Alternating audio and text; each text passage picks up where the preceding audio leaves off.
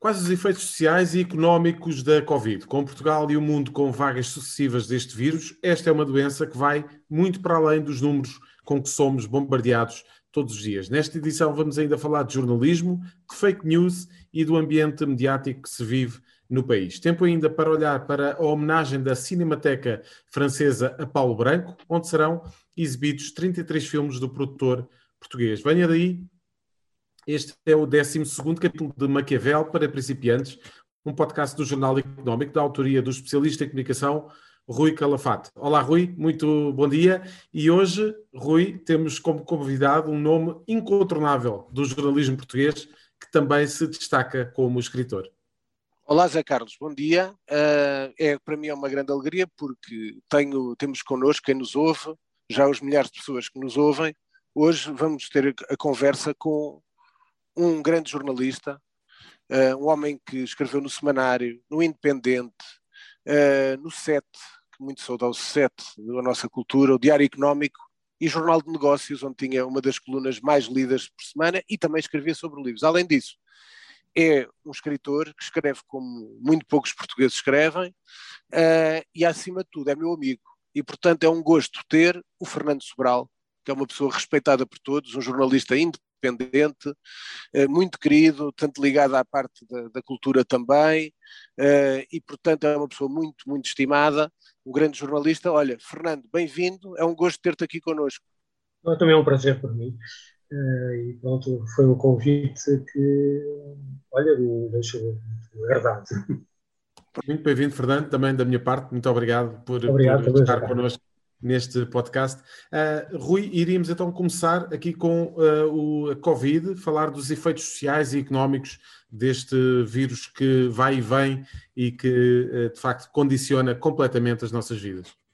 Olha, o que nós temos assistido esta semana é quase um contraciclo, uma contramão do que está a acontecer com as principais capitais europeias, onde só só em Paris é que continuamos uh, também como a cidade, a capital com mais casos, quando os outros países já se passou das capitais, e nomeadamente a Itália, que era um país martirizado pela Covid no início do primeiro ciclo, primeiro confinamento, uh, e Espanha, os dois países já no final de junho já vão permitir uh, a circulação de pessoas, Inglaterra também a circulação de pessoas sem máscara nas ruas. Enquanto isso, nós continuamos a viver neste medo, a falar outra vez de travar desconfinamentos, eh, uma guerra surda entre o Presidente da República e António Costa. Vamos tendo notícias que, uh, efetivamente, as vacinas evitam a mortandade, mas uh, não evitam as infecções nem serem agentes transmissores das pessoas que tomam as vacinas. E, portanto, continuamos nesta incerteza. Sem esquecer algo, e por isso eu até queria ouvir o Fernando sobre isso, que muitas vezes, se, e principalmente no primeiro, há um ano, se desviaram todas as atenções para a Covid quando há uh, doentes e, e, diversas patologias que precisam do Serviço Nacional de Saúde e que foram postos de lado. E, portanto, é tempo das pessoas sentirem também, efetivamente, o peso nas nossas vidas uh, da Covid, que o tem, quem não o vê é negacionista, tem que se dizer. Temos que continuar a viver, mas para isso até gostava de ouvir a perspectiva do Fernando, que também sentiu na pele um pouco esta questão. Uh, olha, Rui, uh, eu posso dizer que senti na pele de diferentes uh, maneiras. E podíamos, podíamos, podíamos, começar por aí, que é o seguinte: eu devo ter sido das primeiras pessoas a fazer um teste de Covid em Portugal. Eh, por incrível que pareça, porque eu estava na Póvoa de Varzim quando, poucos dias depois, morreu o Luís Sepúlveda. E, e, eu, quando voltei a Lisboa, tinha um exame para fazer no hospital e, e então acabei por ir lá parar. Disseram-me assim: Ah, você teve não sei onde, depois não sei. E vamos fazer um teste. E eu entrei às 10 da manhã para fazer um teste de Covid encerraram-me numa sala e saí de lá às sete da tarde, é? sem, sem direito, é direito a uns pacotes de bolachas, uns pacotes de leite, e depois disseram, ah, isto pronto, não há equipamentos e tal, não podemos ir aí dentro, enquanto não houver resultados, e que na altura demorava muitas horas a, saber os resultados. E depois estive internado uh, no hospital durante um período já, uh, chamemos, crítico do, do Covid. Uh, portanto, assistia, digamos que um pouco por dentro à evolução da forma como tudo isto foi, foi tratado. Penso que o, que o que nós assistimos são duas realidades completamente diferentes. Por um lado, nós tínhamos, durante muitos anos, desinvestimos completamente no Serviço Nacional de Saúde e, está provado que sem um Serviço Nacional de Saúde uh, forte, uh, tens muita dificuldade em, casos destes, teres um, um combate a sério às coisas. Portanto, tudo isto acabou por ser feito um bocadinho com o profissionalismo dos, das pessoas do Serviço Nacional de Saúde e um bocadinho como é típico em Portugal, uh, mais à reação do que à, à prevenção e, e à ação prévia. Uh, e, aliás, isto hoje assiste-se, em termos políticos, a isso, que é, por um lado, uh, a infantilização da política que nós assistimos e que se reflete na forma como tu próprio disseste, o, o Presidente da República, o Primeiro-Ministro, vão encarando esta, esta, estas coisas, não é? Uh, e, por outro lado, isso depois tem um efeito comunicacional para com as pessoas que tu olhas à, à tua volta e praticamente uh, parece que já tudo passou. Tu olhas, passas pelas ruas e as pessoas andam sem máscara, uh, tu vais a qualquer lado e há restaurantes e estão cheios de pessoas uh, e ninguém fiscaliza. Tu, tu chegas ao, aos comboios e isso é um problema que hoje em dia, como a maior parte, aliás, isso é uma coisa que nós iremos falar se calhar mais aqui a pouco, da comunicação social. Uhum. Nós não, não, não a comunicação social não, não, não acompanha aquilo que é a vida real, e, e, tu vês, tu chegas aos comboios nas horas de ponta e aquilo vai apinhado de pessoas umas em cima das outras. É, portanto, os riscos são enormes. Portanto, não me admira muito que nós estejamos em contraciclo com, um, com todo o resto da Europa, devido exatamente a este facilitismo que está instalado de cima a baixo. E, portanto, quando, quando, quando os responsáveis políticos dão os piores exemplos, depois isto tudo, tudo acha que é uma, uma perfeita. Uh, pronto, uma brincadeira, não é? É uma brincadeira. E, e, tu sentiste, Fernando, que é importante esse testemunho também para as pessoas, uh, que é uh, pessoas que precisavam de, de, tratamento médico que foram postos de lado na fase inicial da Covid, exatamente porque se desviou pelo desconhecido, sentiram muito na pele e houve, portanto, muita gente que, infelizmente, não sobreviveu exatamente pelo Covid, não por ter sentido na pele o vírus, mas porque não teve os tratamentos adequados que estava a vir a ter e que deixaram de ter, correto? Tu, tu, vês, tu vês perfeitamente, um, um hospital que eu conheço perfeitamente, e que na altura se discutia se não devia ser completamente dedicado ao Covid. Quando é certo. um hospital. Estás a, falar, era, estás a falar do Corri Cabral, não é? Exatamente. Quando é, quando, quando é um hospital que trata de, de doentes com, com problemas muito sérios é? e que tem, necessitam de acompanhamento muito regular, uh, e, na altura havia pessoas a dizer isto vai ser um hospital só para o Covid. E depois tu dizes assim, ah, desculpe, o que é isto? É tudo uma brincadeira, não é? Vamos todos a brincar. Portanto, e focou-se tudo no, no Covid, porque percebeu-se que isto estava a arrebentar pelas costuras, e depois, claro, tu, tu aí depois também tens que ir aliar isso a outros interesses, mas isso não é agora para esta conversa. Sim. São interesses mais de uh, yes men's e boys. E, ó Fernando, estavas a dizer agora, acabaste de dizer uma frase que é muito interessante, que é a comunicação social não está a acompanhar a vida real e depois criaram-se de facto essas percepções erradas. Qual é que tu achas que é o papel da comunicação social? Tem sido evidentemente uh, eficaz na, na, questão da prevenção ou é apenas na instalação do medo? Eu, eu acho que o, a, questão é assim: uh, o direcionamento da comunicação social tem sido, para mim, uh, completamente uh, um reflexo daquilo que tem sido a atuação da classe política, que é tudo isto parece, parece que não passa de. Parece que estamos a ver um, uma série do Netflix, estás a ver? Não, não, Tu repara, vamos dar só, só um exemplo. Uh, nos últimos dias, o, o, caso da criança do Noah. Sim. Uma parafernália de coisas que nós assistimos, de seguir os, o carro do, dos pais a levar a criança para casa, uh, o que é que a criança. Como, como se quando eu, eu lembro as crianças desapareciam de casa e era, bom, quer dizer, era sempre uma bagunça, mas o que não faltava era crianças a, a terem ido a limpar a seguir e não sei o quê. Criou-se uma coisa descomunal, utilizou-se meios jornalísticos, como eu não vi, desde drones, a não sei quantas equipas de reportagens, não sei.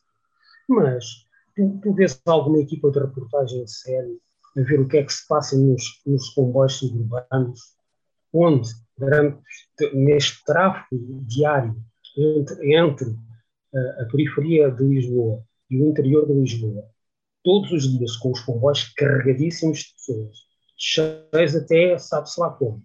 Tu vês alguma reportagem sobre isso? Para dizer isto não devia de acontecer? Tu não vês, não é? Olha, Fernando, eu, desde isso, não, eu queria, eu, eu, eu, tenho uma, uma ideia, aliás, até escrevi na ampação um pouco na, no, no, último artigo aqui no Jornal Económico, que é a seguinte, eu não sei se tu sentes isso na pele, e passando até para, para outro, para este tópico, para não cansar as pessoas também com as questões da, de saúde sanitárias, uh, eu tenho notado uma coisa que tu, Fernando, que és um decano e, portanto, conheces muito bem a profissão, eu noto que sempre foi o tiro ao boneco de qualquer sociedade, nomeadamente sociedades ocidentais, mas não era seu privilégio de todas, que era sempre o tiro ao político. Posteriormente, por causa da falência da justiça, portanto, aquela questão de nunca se condenarem, nunca se levarem a julgamento os poderosos, uhum. o segundo pilar do Estado, que é a justiça, também vem, se, tem vindo a ser corroído pelos próprios agentes uhum. da justiça. E eu tenho notado algo, de há cinco anos para cá, se calhar até mais, que é, eu fui jornalista, como tu sabes, adorei ser jornalista, fui jornalista até 2001, acho que é uma profissão fantástica e fundamental para as nossas sociedades democráticas. Um, mas eu sinto que, tal como os portugueses, estou a falar de portugueses, mas falo pelo qualquer país da Europa, mas sobretudo estamos aqui no nosso país, portanto falamos, os portugueses odeiam políticos, odeiam a justiça, mas tu estás a sentir que cada vez mais, exatamente por aquilo que tu dizias, da parte deste não acompanhar a vida real, que há um crescimento do desdém pela classe jornalística, que hoje em dia um jornalista é, é, olhado de lado e muitas vezes se desconfia do próprio papel da comunicação social. Tu sentes isso na pele? Sim, mas tu repara, eh, eu lembro quando comecei no jornalismo, eh, as pessoas olhavam para mim, é jornalista e, e tinham algum respeito digamos assim. E hoje dá-me a impressão que esse respeito desapareceu completamente. Uh, digamos que o respeito que há é quase um, uma admiração ou coisa assim pelos pivôs dos telejornais ou dos apresentadores de, dos programas de, de, entertainment. Até porque a própria informação televisiva neste momento passou a ser quase um entertainment. Um, e, e, o que nós, eu acho que o que existiu é que todos os pilares que nós achávamos que eram essenciais numa democracia têm-se vindo a corroer até pela, pela própria ação dos atores certo, que não deviam deixar, não deixar isso acontecer. nós vemos, é, quando eu falava da infantilização que nós assistimos, uhum. nós vemos, falávamos há dias do, do, do Covid, que é que está a acontecer em Portugal, e o, e o Presidente da República diz: temos que nos focar no futebol. Certo. Especial. Correto. Não é? Isso é que é importante. Não é? E, e, ou seja, nós assistimos à atuação, seja dos partidos que estão no poder, ou do partido que está no poder, seja partidos da oposição. É essa também essa infantilização, e as pessoas olham para, para tudo aquilo e, e, e veem assim. Uh, o que é que estas pessoas fazem?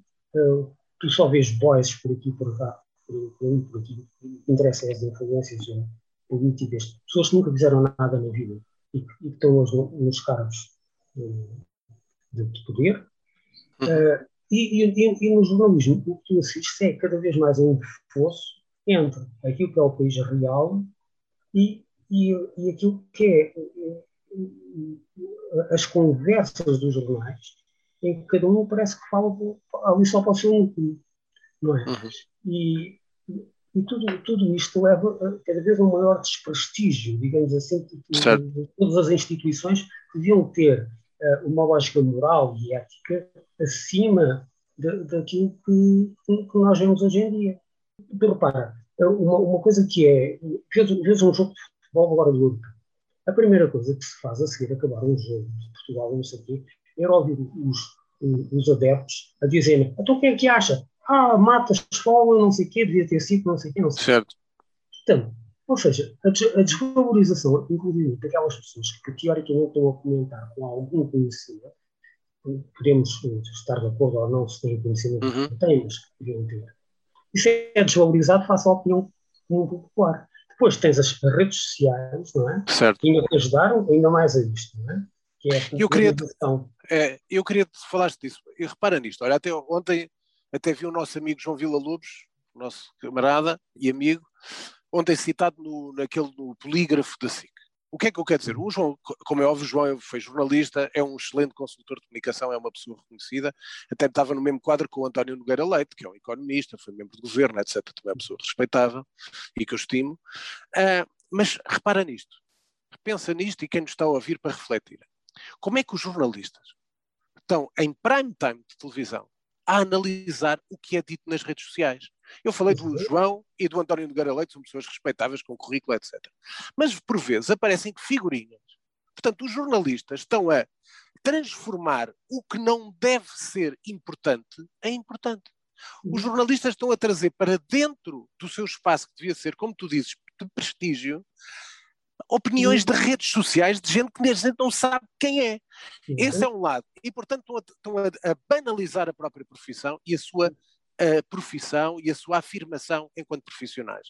E para lá disso, tem outra coisa que eu considero curiosa, que é, e isso já falámos nós em privado tantas vezes, que é, que é a, a, banalização também, que é, tu como tu te lembras, o Zé Carlos também, eu quando era miúdo, as pessoas que escreviam nos jornais eram grandes figuras.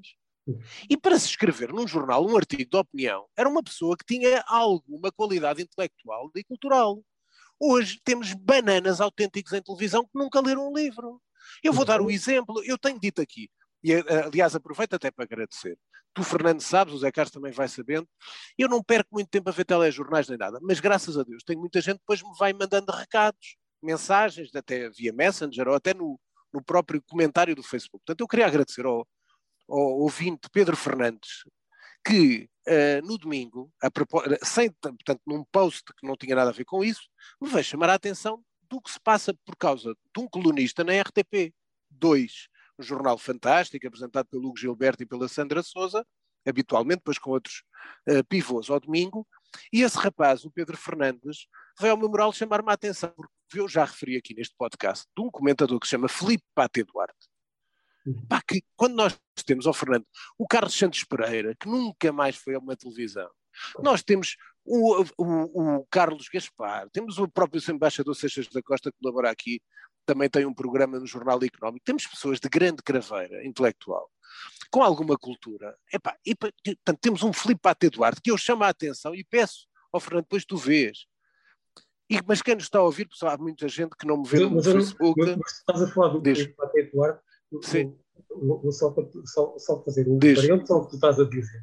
Lembro-me de ter estado num pequeno almoço na embaixada é, do estrangeiro aqui em, em Lisboa, onde calhei estar ao lado do Filipe Paté, que tinha, tinha hum, sido convidado também para, para o mesmo pequeno almoço com a embaixada. E, e às tantas estava pegado com ele. Porque ele faz umas coisas que eu fiquei. Eu, eu até sou uma pessoa. Tu és muito calmo? Calmo, calmo e diplomado e aquilo o pequeno almoço começou-me a ficar eh, aqui um bocado atravessado. Mas porquê? Já agora qual foi o caso? Porquê é que te chateaste? Tu nunca te chateias com ninguém? Chateaste porquê?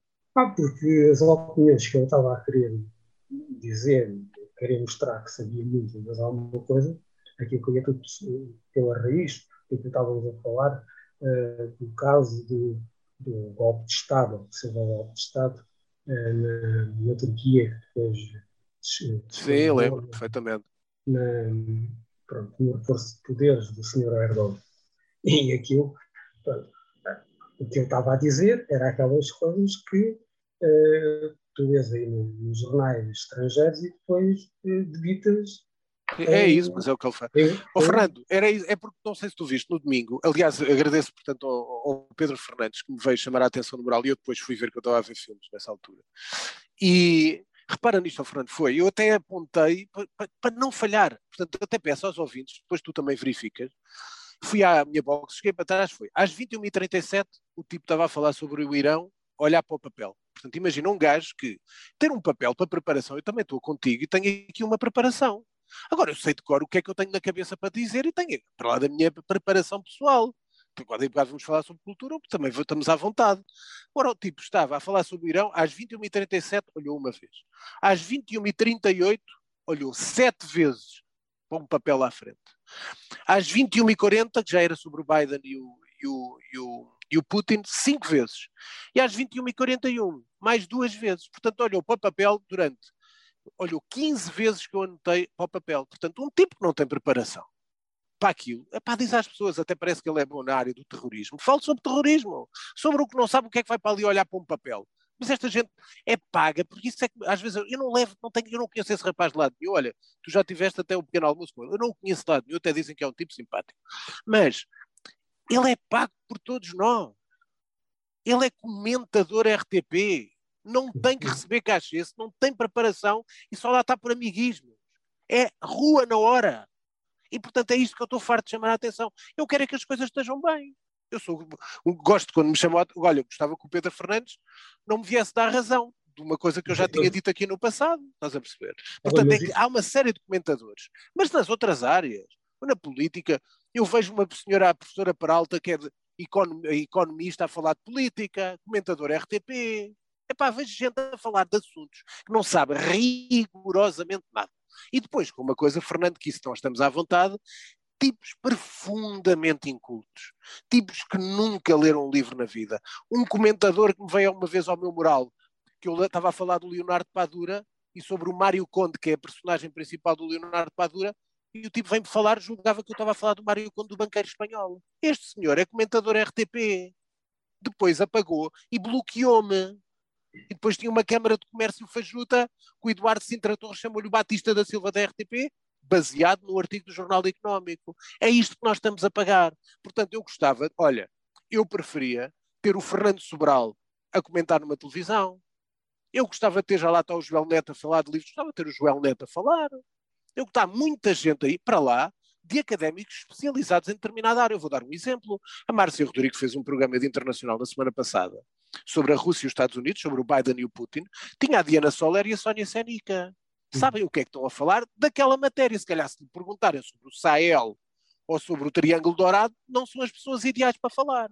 E, portanto, deviam ter uma pool de comentadores especializados em diversas áreas. É assim que devia ser. Eu só estou a dar uma, uma, uma, um exemplo, porque a RTP devia de ser um serviço de televisão. Mas é, desculpa, voltarmos atrás, nós estamos a banalizar com idiotismo, com idiotas, com idiotices e com esta, como tu disseste bem há pouco, com esta infantilização da política que passa para a infantilização dos mídias. Não, e tens a, a Disneylandia completa, que é quando uh, tu tens hoje em dia comentadores que são políticos no ativo a comentarem política. Correto, claro. Ou seja, a comentarem-se a si próprios que é o que eu acho que é. Uh, pronto, podemos também convidar o rato Mickey. Olha, tu sabes uma coisa, por exemplo, foi anunciada a CNN. Alguma vez a CNN tem o Mayor de Nova York ou o Mayor de São Francisco pago a comentar todas as semanas, como nós temos em Portugal na TV 24, o Fernando Medina e o Rui Moreira. Isto é um país de atrasados. Então, mas, certo? Mas, mas por isso mesmo é que depois tens este, este problema todo, que é uh, uma coisa muito simples, que eu estava a pensar a falar mais aqui, mas basta, basta falar agora. Diz. Tu vês o confinamento, mas até pelo confinamento, e estamos a falar da Covid. Tu vês na Inglaterra ou em Espanha aumentou o número de livros durante o confinamento, em Portugal baixou. Portanto, isto é um exemplo perfeito do que é que, de cima a baixo, o que é que esta sociedade uh, tem e, e o que é que daqui pode nascer para o futuro. E, e é por isso é, é que nós, nós, assistimos a uma coisa que é, uh, e é isso que eu tenho mais receio, que é, uh, nós estamos como, como no surf, é? Estamos na crista da onda, mas ainda não sabemos onde é que vamos cair. E, eu temo muito que em Portugal, apesar das bazucas ou das pistolas de água que vêm aí Uh, o, o, que é que, o que é que, para aquilo, o que é que vai servir aquele dinheiro? Uh, e, e, o que é que mudará uh, estruturalmente neste país? se é que vai mudar alguma coisa ou se isto vai ser a distribuição de, de, de benesses pelos mesmos de sempre, que é uma coisa que é cíclica neste país ao longo dos últimos séculos. Certo. Só para dar, eu tinha aqui até metade de uma coisa por causa deste Pátio Duarte. Já agora vou-te dar uma alegria também, é, até falamos de cultura. Que é, é, é esta coisa quando eu digo que os tipos são de facto incultos. Esse Pátio Duarte, faço também um convite a quem nos está a ouvir. E vocês têm o computador, o Zé Carlos até pode ver. Se tu fores ao, ao, ao perfil do Pátio Duarte, está lá uma foto dele. A segunda foto de perfil é uma foto de uma senhora loira com um vidro. A senhora loira é Rita Hayworth, loira. Ora bem, quem conhece cinema sabe que essa imagem é do Dama de Xangai, realizado pelo Orson Welles, quando ela era casada com ele, e portanto é um filme genial. E depois, nos comentários, veio uma amiga que põe assim: Put the blame on me, boy. E ele mete like. Explicar ao senhor Pate Duarte e a essa amiga dele que o Put the blame on me não é da Dama de Xangai. É de um outro grande filme, realizado pelo Charles Vidor, que é o Gilda. E de facto foi aí que foi a exuberância da Rita Hayworth, nasce o mito uhum. da Gilda. Havia aquela velha máxima, e ela própria dizia: os homens deitavam-se com a Rita, uh, os homens uh, uh, deitavam-se com a Rita Hayworth, mas sonhavam com a Gilda. Uhum. E, e, portanto, era só uma nota, porque este senhor. Ah, e depois tem uma história curiosa, também vou dizer sobre esse indivíduo. Prometia uma pessoa amiga dele, que ia dizer. há pouco tempo, esse senhor ligou para um jornal a perguntar se podia ser colunista.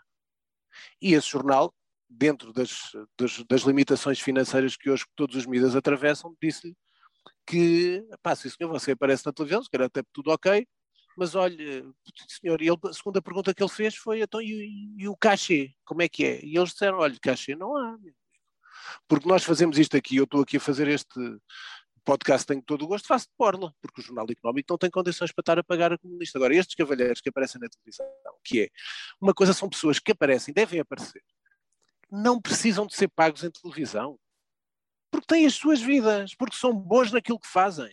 E por isso têm a liberdade para chegar lá e dizer aquilo que lhes apetece. É sempre aquilo que eu faço quando fui à RTP1 ao Carlos Daniel ou quando fui à SIC Notícias. Agora, estes cavalheiros, depois precisam de todos é do, é do dinheirinho. E esse é que é o problema, é que não têm preparação, mas precisam dos amiguinhos, andam a passar manteiga por quem manda, etc. e aparecem lá. Este é que é o problema destes cavalheiros, porque se fossem bons, até podia, davam só luxo de não receber nada e dizer eu venho aqui como eu faço com todo o gosto. Todas as semanas escrevo no Jornal, no jornal Económico e tenho este podcast, Orla. Porque não preciso disto para viver. Porque não é a minha profissão. Tu, sim, Fernando, tu és jornalista, é o teu, a tua maneira de trabalhar, etc.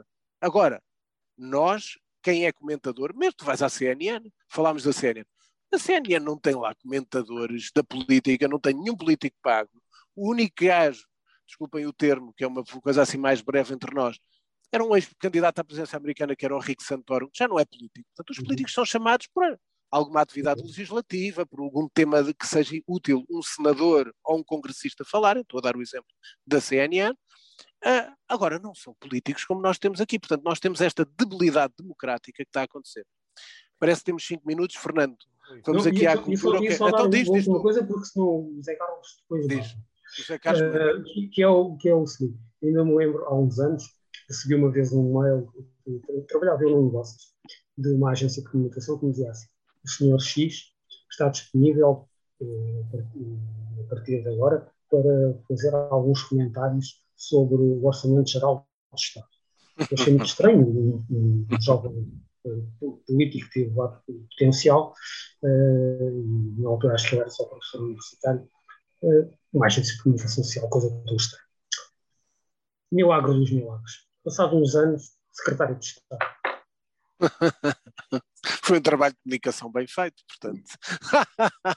Olha, falando aqui para a cultura, cinema, é? diz, falava sim senhora, força Zé Carlos. Olha, era só porque vamos estar cinco minutos, vamos tentar despachar isto. Dar os parabéns à Ana Pina, que por acaso é a coordenadora editorial, que fez um grande trabalho sobre o Paulo Branco, que uhum. vai ser homenageado pelos seus 40 anos de produção de filmes na Cinemateca Francesa. Sei que há muita gente, tu, tu por exemplo, Fernando, sei que há muita gente que não gosta. Tu gostas do Paulo Branco? Eu gosto do Paulo Branco. Tu gostas ou. Não, é assim, eu, eu, eu, tenho um grande respeito profissional por Paulo Branco. Uh, não o conheço pessoalmente, portanto não, não, vou estar aqui a dizer que gosto pessoalmente dele ou não. Uh, acho que tenho um grande respeito profissional por ele, porque ele foi das poucas pessoas em Portugal que teve uma ideia de uma arquitetura uh, para o, a indústria audiovisual neste país.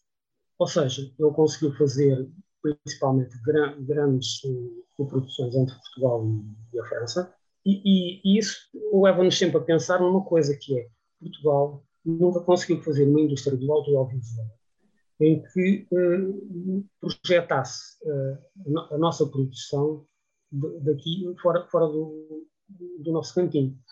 Uh, e, e, isso nota-se que neste momento há algumas coisas que se fazem com a Galiza, porque a Galiza neste momento está na moda em termos internacionais, em termos de audiovisual.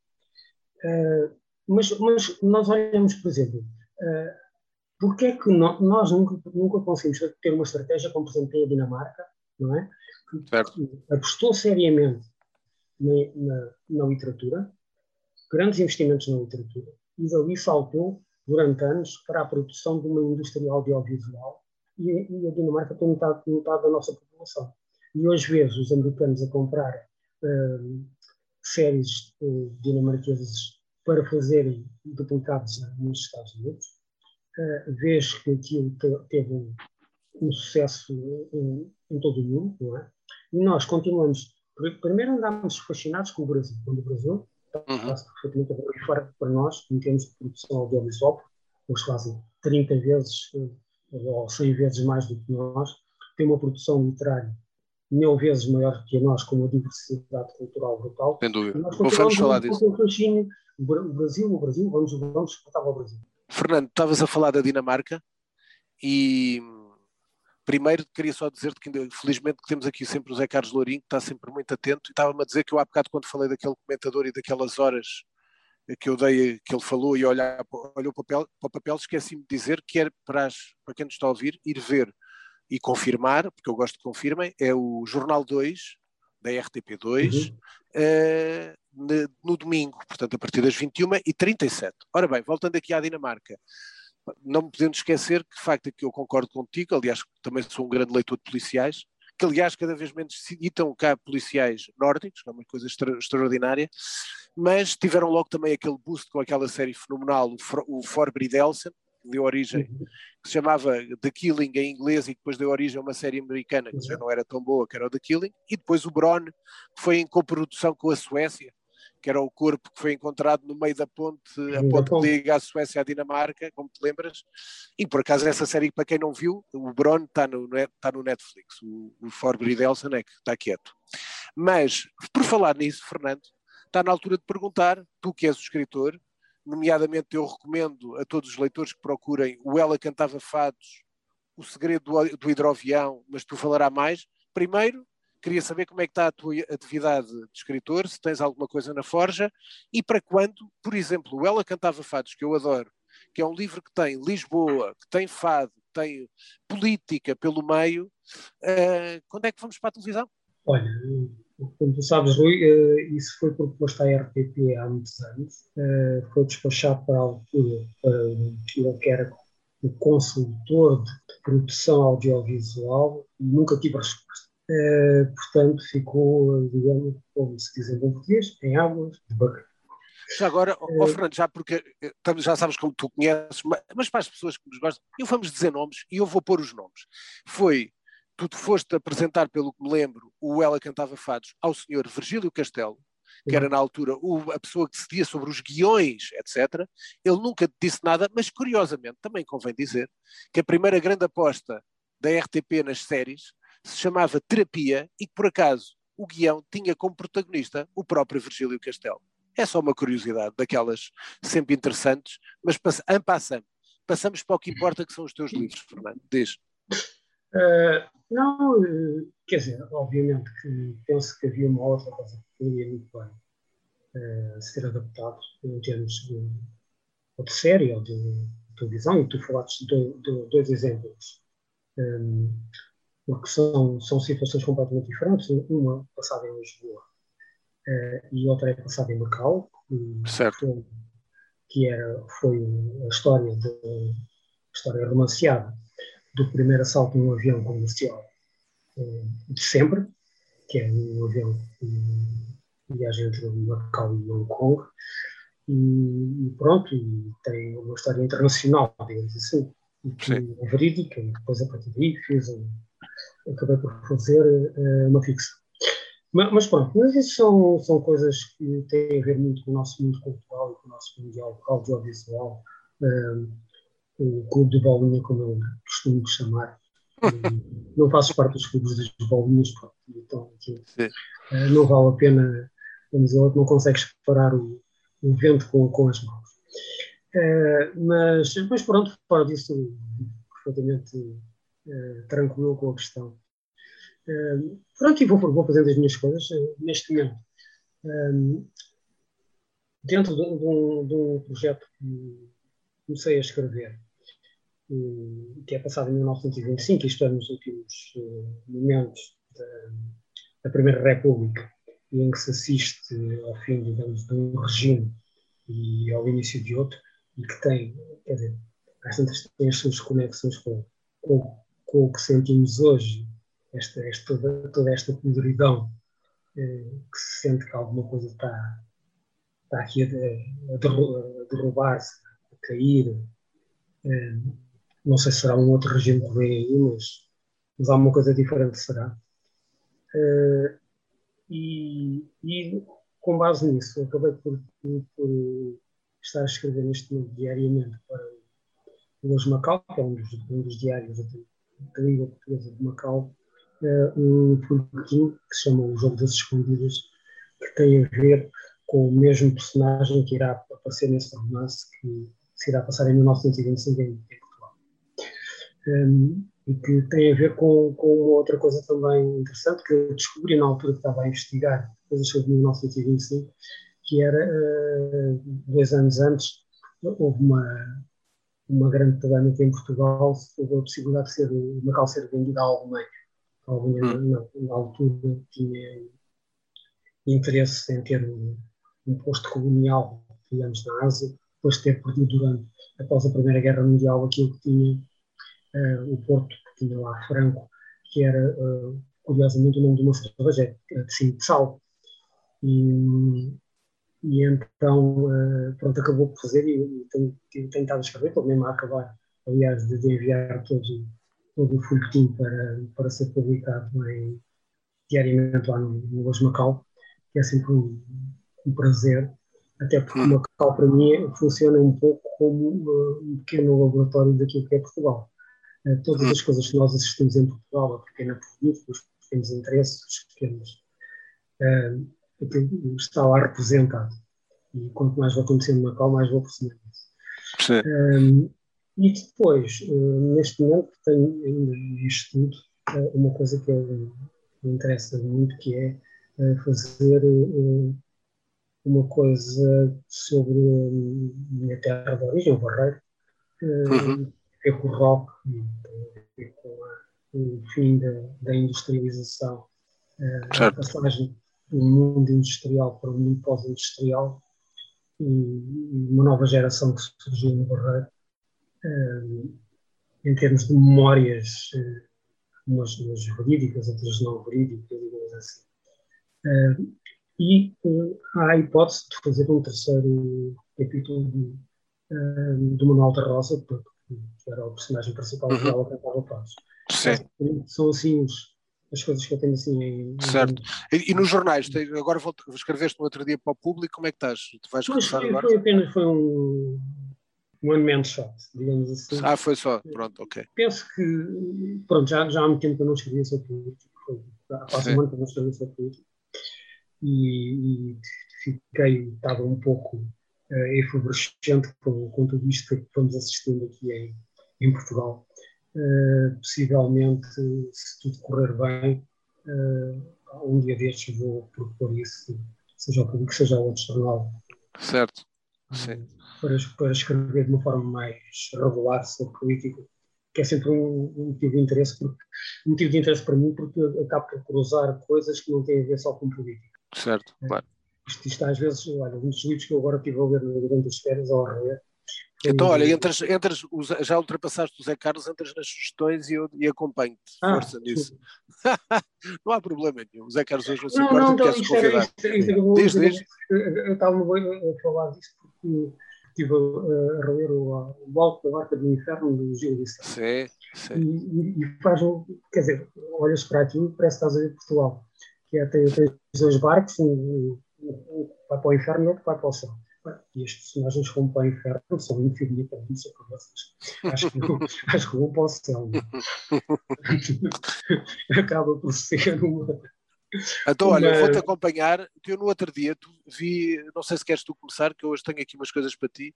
Eh, tu, eh, no outro dia comentaste que eu, um livro que eu por acaso já citei aqui, já recomendei, e gostaste muito do livro do Julian Barnes, o novo livro do Julian Barnes. Aliás, eu, eu também gostei bastante. Eu escrever um texto que para, eu vi, eu vi. Económico há de sair. Ah, escreveste para o Jornal Económico sobre o Julian Barnes? Sim, depois acabei por escrever. É pá, fantástico. Ótimo, ótimo. Olha, bom para os leitores, uh, isso é excelente. Eu também gostei muito.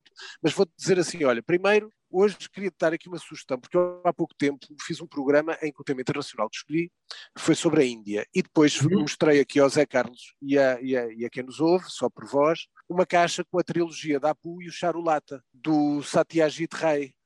Ora bem, uhum. a novidade que eu tenho, não sei se tu viste, é que na sexta-feira estreia na Netflix uh, uma coisa chamada Ray, que é com uhum. realizadores indianos, uhum. com quatro histórias, uh, do, com quatro contos escritos pelo Satyajit, pelo Satyajit Ray, entre 1991, portanto, entre a vida dele, e portanto são quatro contos uh, referentes a amor, luxúria, traição e verdade. Estreia-se na sexta-feira no Netflix. Portanto, olha, deixo isto como sugestão. Não sabia, portanto, li no público, pai, portanto, surgir para as pessoas uh, livros.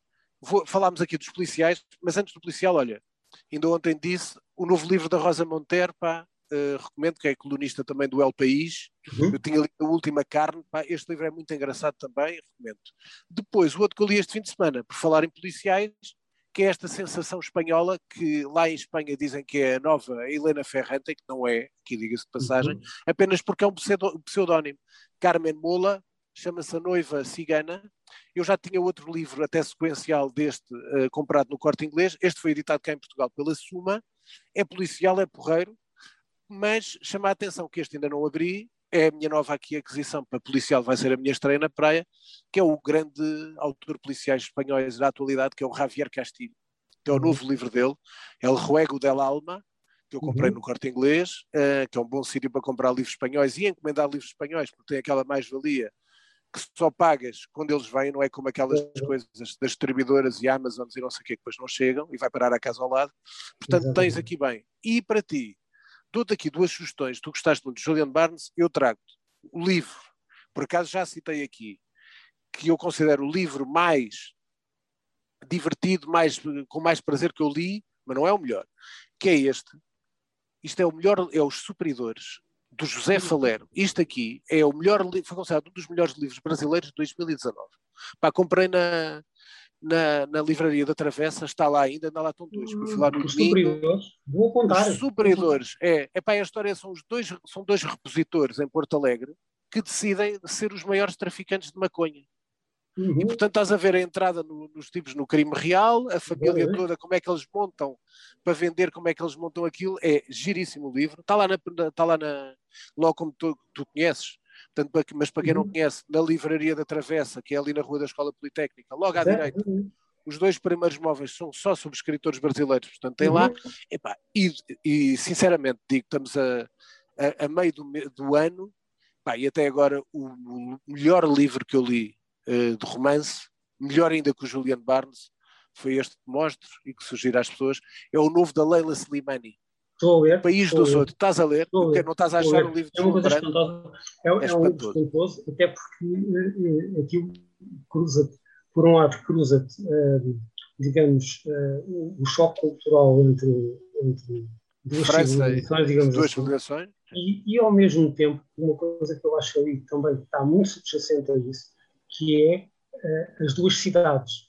Ou seja, tens a, a, cidade francesa e a cidade certo. do Cachebá, digamos assim. Exatamente. É? E, e, portanto, toda a influência dela e os sonhos dela, quando vai para ali com aquele senhor mais pequeno que ela, etc. Todo lado, tipo, um homem feio, segundo ele, mas que era um militar lá em França, uhum. e portanto o, o, a produção dela, os filhos, é um livro, eh, que aliás isto é uma trilogia já anunciada, este é o primeiro, O País dos Outros, da Leila Slimani uhum. e da Alfaguara, pá, até agora, Fernando, eu, eu já, já, já, li, já li o Juliano Barnes também, Epá, mas em termos de romance é o melhor livro do ano até agora, os primeiros seis meses. É um livro genial. Estou a gostar muito, estou a gostar muito. Ainda bem, porque nós nisso, por acaso, dos livros, graças a Deus, pá, temos um bom gosto e também aprendo muito contigo. E, aliás, tenho muita pena daquela, e ainda bem que me estavas a dizer agora, e é quem nos ouve, que vais escrever no Jornal Económico sobre Julian Barnes, porque tu tinhas sempre no caderno o weekend, que era o caderno de fim de semana do Jornal de Negócios, tu tinhas uma página em que escrevias um texto muito grande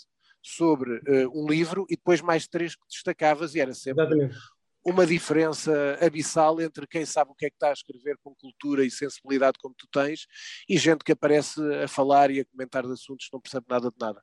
E portanto agradeço-te muito por isso. Estamos já perto de fechar então o Maquiavel para principiantes desta semana, mas uh, antes, antes de fecharmos, Rui, a pergunta da semana. A, a pergunta é uma. Eu, aliás, uh, na sequência daquela nossa conversa toda sobre os mídia, e o Fernando se calhar também concorda, eu acho que se analisa muito e pergunta-se pouco.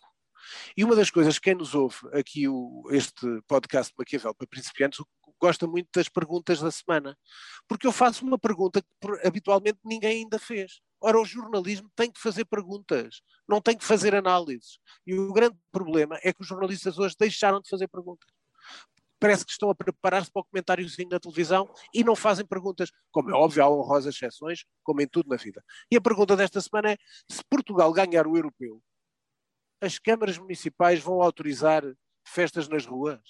É porque, porque é que eu quero dizer com isto? Toda a gente agora diz, fala da, da, da festa da celebração da vitória do Sporting com certeza que até pode ter contribuído. Mas a pergunta que eu quero para as pessoas refletirem é: nós estamos neste momento, vão dizer os brincalhões, que se calhar o Fernando Santos e a seleção não está bem, nem sabemos ainda se passamos na primeira fase, porque só jogamos amanhã, nós estamos a gravar terça-feira. Mas já alguma coisa foi prevista? É tal coisa que o Fernando dizia há pouco. Em Portugal é tudo em cima do joelho. Já alguma coisa foi prevista se Portugal for europeu? Se perguntarem ao Primeiro-Ministro, a um Presidente de Câmara, já se sabe o que é que se vai fazer. Eu tenho quase a certeza que não temos. E este é o grande problema e por isso convidei o Fernando. Fernando, não sei se ainda queres acrescentar sobre isto alguma coisa?